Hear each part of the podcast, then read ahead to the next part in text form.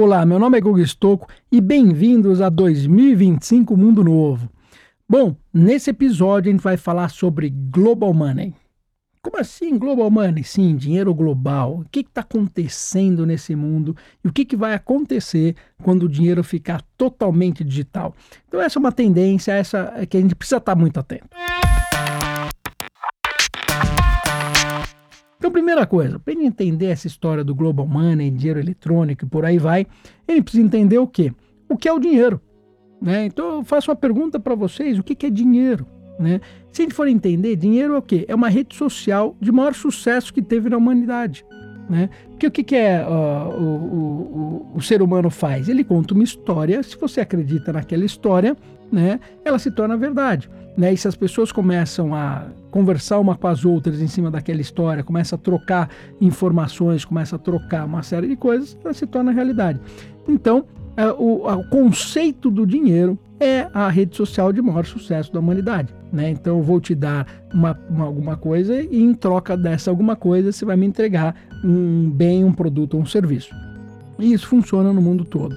E lembrando que o dinheiro ele é uma unidade de troca. Né? Então, é, porque eu não poderia ficar fazendo toda hora, né, tendo que fazer permuta. Imagina que confusão que não era no passado quando não tinha o dinheiro. Então é uma unidade de troca. Então ela tem que guardar um determinado valor, né? Ela tem, eu tenho que poder contar, né, o que tem lá dentro e eu tenho que poder trocar, né? Então eu guardo o valor, eu conto, eu troco. Legal. Então dito isso, do que que é um bom dinheiro? O que que um dinheiro tem que ter de verdade, tá? Para que a gente possa entender essa história toda o dinheiro tem que ser durável, né? Ele não pode deixar de existir. Se ele deixa de existir, ele não funciona. Ele tem que ser portável, quer dizer, as pessoas podem levar esse dinheiro de um lado para o outro, né? Isso é muito importante. Ele tem que ser divisível para que eu possa dar troco, né? Ele precisa ser uniforme, é o mesmo dinheiro em qualquer lugar do mundo. Uma vaca não é a mesma vaca em todo lugar. Ela pode ser a mesma raça e etc, mas uma tem bolinha, uma mais gordinha, ela não é a mesma coisa. Né? O dinheiro não, ele tem que ser uniforme. Ele tem, um, ele tem que ter um limited supply, em outras palavras, uma quantidade limitada. Porque se você tem dinheiro à vontade, ele não vale. Então você precisa ter uma quantidade limitada daquele dinheiro. E o outro ponto importante, ele precisa ser aceito. Né? Se esse dinheiro não é aceito, né, de nada funciona. Então, o dinheiro ideal, ele é durável, portável, divisível, uniforme, tem um limited supply e tem uma aceitação por todas as pessoas. Então, se eu olho o dinheiro nesse conceito, o que, que acontece? Vamos pensar hoje no blockchain, vamos pensar numa moeda digital. Né? Então, o blockchain hoje faz com que eu registre né, as informações, né? eu registro um token, por exemplo, que é o principal meio que funciona aí no blockchain. Eu consigo registrar, isso não é hackeável, isso aqui é transparente, isso é auditável, né? E ninguém consegue mudar aquela informação. Então significa o quê? Que eu tendo um blockchain funcionando, eu tenho um ambiente perfeito né, para criar uma moeda digital, né, um dinheiro nessa forma que a gente falou. Então, quando eu falo de tokens, né, eu estou falando como se fossem unidades, né, então como se fosse um dinheirinho, como se fosse um dólar um token, né, não importa. O token, na verdade, ele é um número, ele é um hash, né, ele é um, um, uma formulinha matemática. O Bitcoin é um token, só para vocês entenderem. Tá? Então, um token que trafega de um lado para o outro, num blockchain, tudo aquilo é registrado. E o que aconteceu com a evolução de tudo isso foi que, junto com o Ethereum, o, o Vitalik fez o quê? Falou: olha, eu quero construir um token, mas que seja programável. Em outras palavras, eu posso fazer o que eu quiser com aquele token. Eu posso definir qual é a função daquele token. E para isso ele criou o Smart Contract. Então, o Smart Contract nada mais é do que um código que define exatamente o que aquele token faz. Então aí a coisa ficou legal.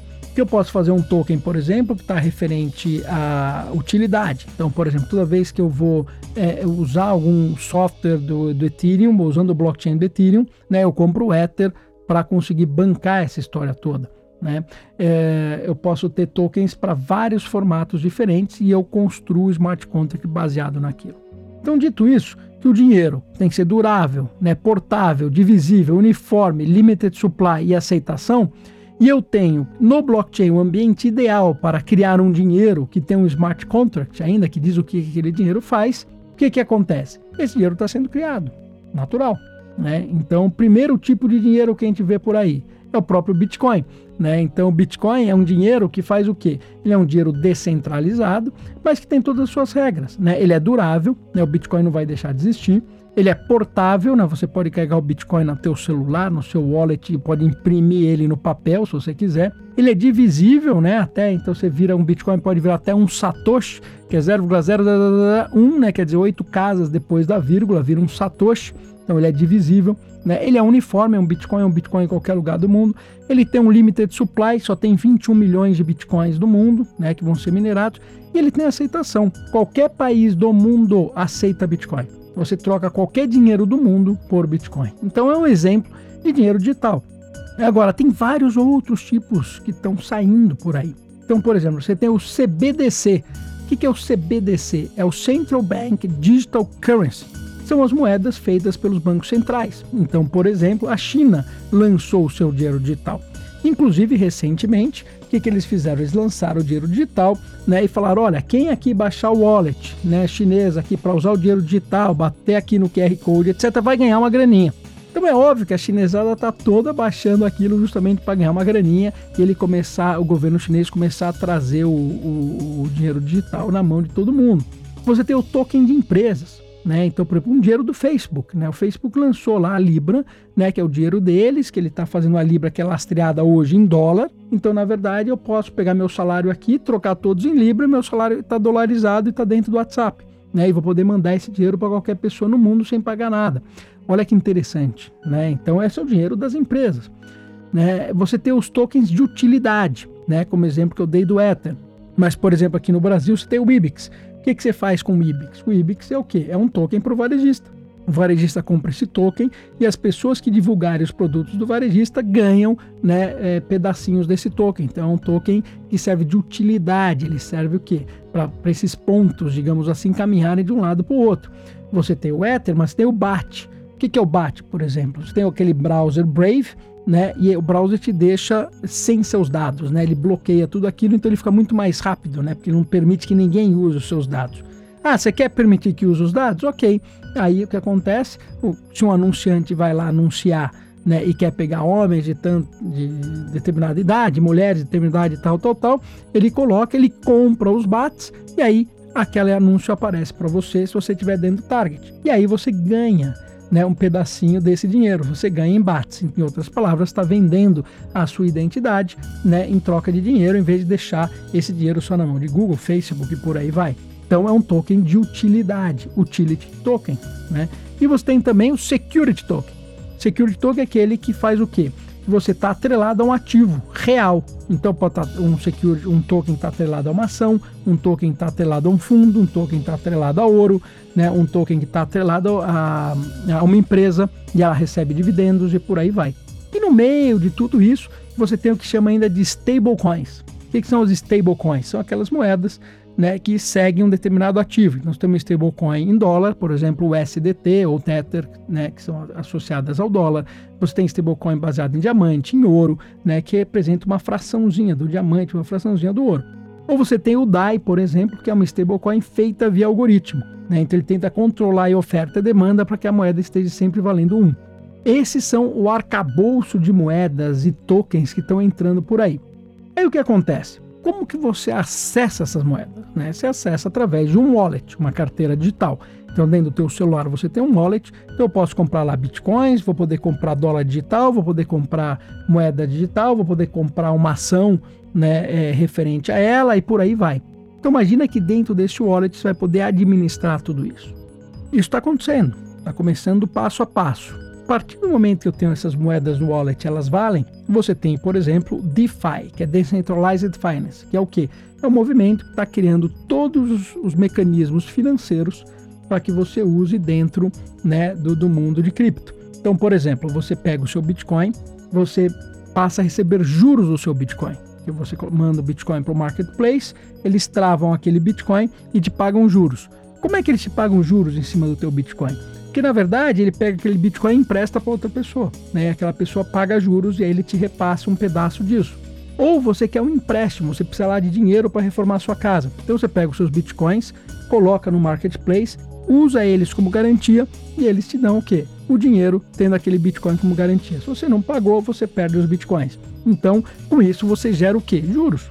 Né? E, e, então, olha que interessante. Então, está sendo criado vários marketplaces DeFi. Então, além de você ter essas moedas todas dentro do seu wallet, você ainda vai ter o serviço bancário global descentralizado trabalhando o seu dinheiro. Dito tudo isso, vamos entender outra coisa. Qual é a importância do dinheiro para um país? É, isso é importante. O que o país faz? O país imprime dinheiro para quê? Para movimentar a economia. Então ele imprime dinheiro e você usa esse dinheiro em tudo quanto é lugar. Se você imprimir muito, você gera inflação. Por exemplo, Roma caiu principalmente por causa da inflação.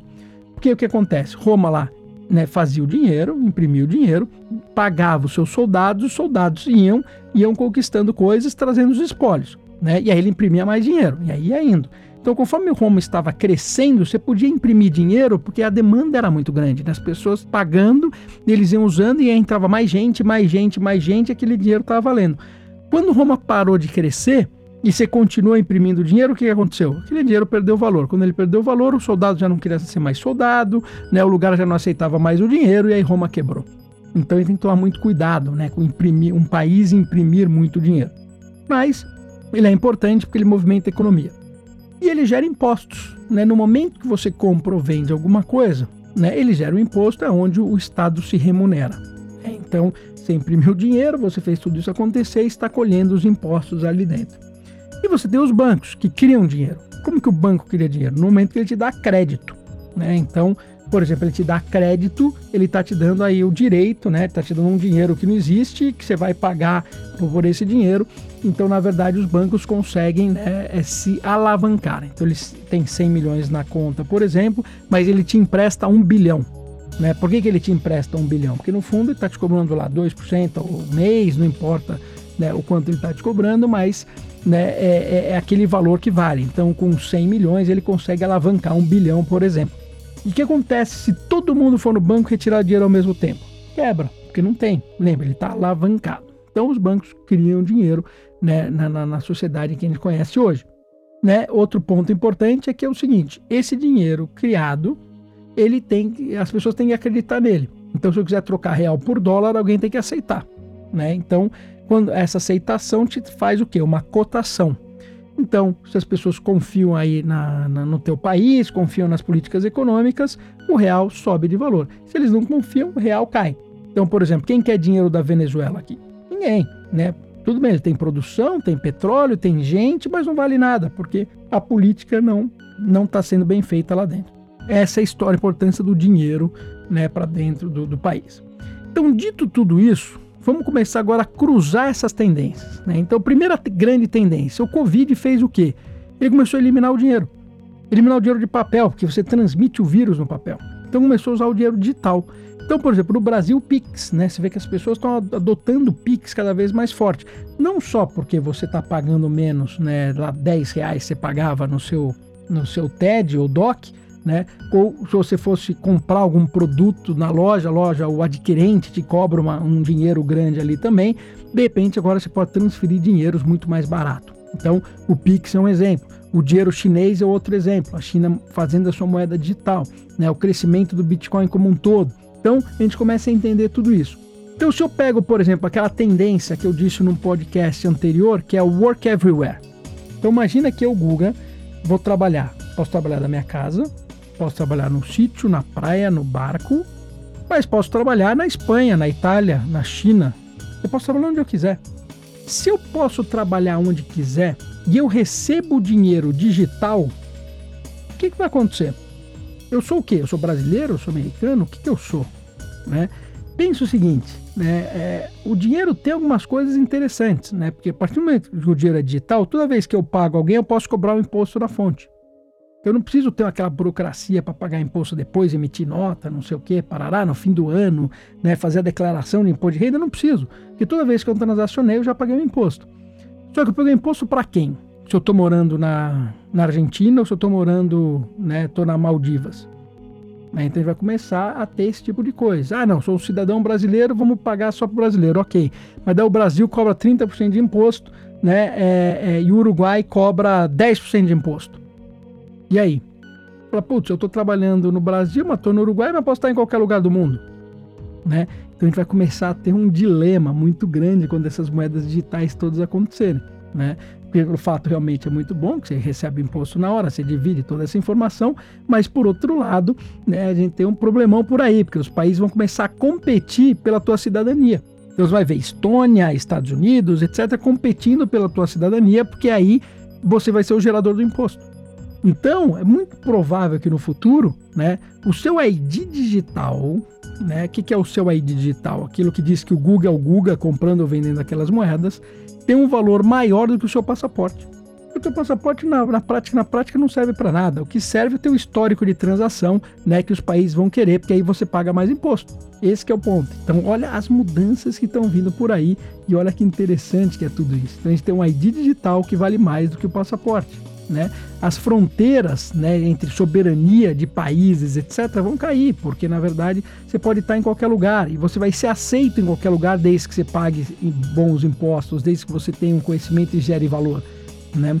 Então é interessante de ver tudo isso e a dinâmica que vai acontecer com o mundo no momento que o dinheiro digital passar a valer para todos os lados. Então se preparem, porque essa tendência está crescendo muito rápido, está né? Tá mudando muito rápido e muita coisa nova e muita oportunidade por aí. Então, espero que vocês tenham gostado e te vejo no futuro.